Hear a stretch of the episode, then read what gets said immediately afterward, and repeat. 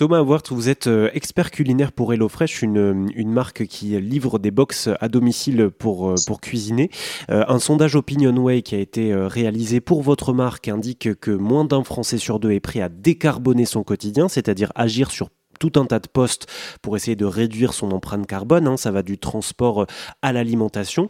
Justement, en termes d'alimentation, euh, Thomas, euh, on, a un petit peu besoin de vos lumières sur RZN Radio. si on doit réfléchir à, un menu complet pour, pour un, repas, par exemple le déjeuner ou le dîner, quels seraient vos conseils? Alors déjà, alors je vais essayer de dissocier pour, on va dire, on va faire un plat végétarien et un plat avec une une protéine animale. Donc déjà, effectivement, sur un plat végétarien, euh, sur lequel moi je partirais, c'est déjà des, légumes forcément de saison.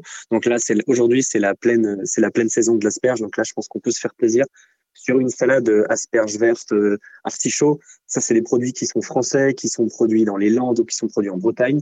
C'est assez simple relativement à réaliser. Il faut juste les faire, bouillir et après, on peut faire une, sacrée vinaigrette bien moutardée.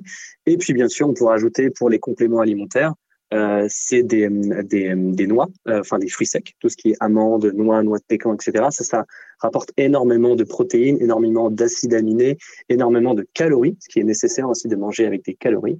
Et donc du coup, quand on a tout ça dans son assiette, relativement, on est plutôt bien parce qu'on a des fibres, on a des calories, on a aussi euh, également de la protéine. Et donc là, on a, on a un repas qui est relativement équilibré et surtout pour le soir.